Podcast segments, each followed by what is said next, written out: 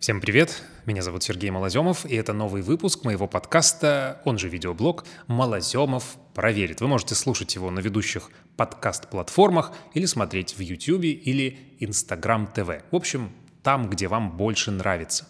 Я получаю много сообщений о том, что вызвал интерес наш сериал про полезные пищевые привычки. Поэтому продолжаем наш полезный марафон. Вводить правильные привычки в свою жизнь – это лучшая профилактика болезней в будущем. И сегодня очередная порция. Добавлять к блюдам водоросли, советует наука. У многих жителей нашей страны есть дефицит йода, и чаще всего это потому, что мы едим маловато морепродуктов. И хорошая новость в том, что не обязательно покупать дорогих каких-нибудь устриц или креветок. Они стоят недешево, а пользы в них совсем не так много, количество денег, которые ты на них потратишь. Так вот, отличная идея – добавить в блюдо водорослей.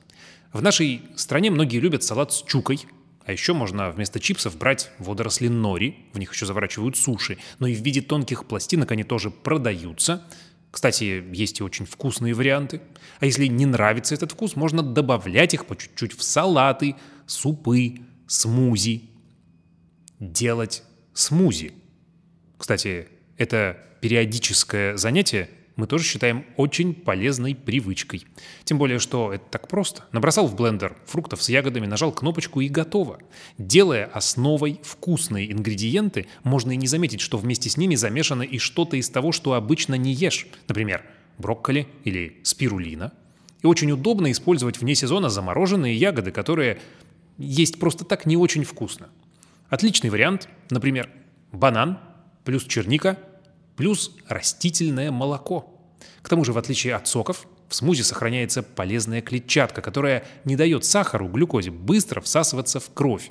В общем, витаминный заряд как ни крути.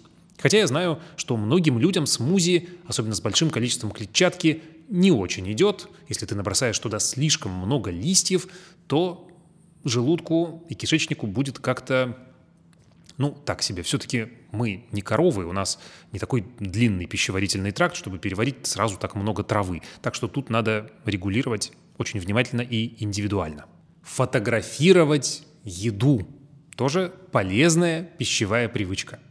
Порой она раздражает, но в ней есть и кое-что позитивное. Как показывают исследования, она позволяет фокусироваться на еде и больше ею наслаждаться, и в итоге съедать меньше – а еще некоторым это помогает худеть.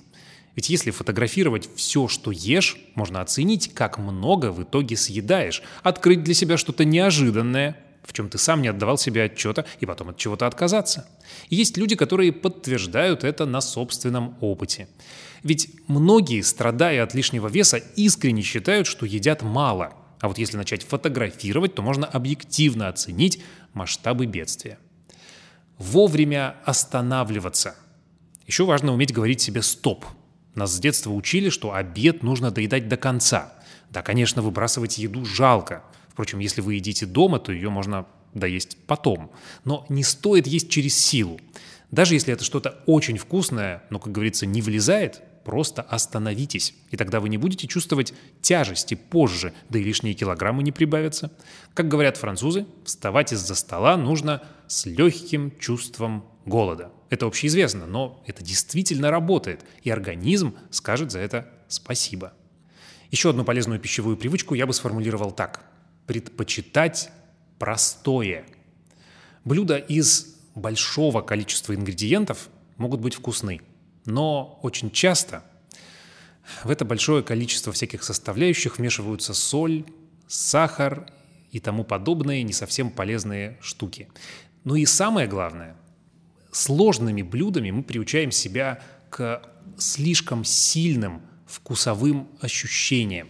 И это заставляет нас воспринимать как менее полезную ту еду, которая ей 100% является. Например, я не так давно, благодаря одному шеф-повару, открыл для себя простейший вариант употребления капусты брокколи. Он оказался вкуснейшим. Нужно просто эти соцветия отварить 3 минуты, прямо вот по секундомеру, не больше, но и не меньше, в подсоленной воде. То есть она должна быть такая, как следует, подсоленная, чтобы за эти 3 минуты успеть дать чуть-чуть капусте брокколи. И вот ты вылавливаешь их, и они хрустящие, сладковатые. У меня дочка их берет и вот так вот ест и еще просит. Это просто чудо. И оно заключается именно в том, что надо видеть вкусное в простом. Ты не получишь тогда лишней соли, лишнего сахара, лишних калорий, и организм, конечно, будет благодарен. Пишите в комментариях, нашлись ли в нашем списке привычки, которые вас удивили. Мне очень интересно. Ставьте лайки, подписывайтесь и до встречи через неделю.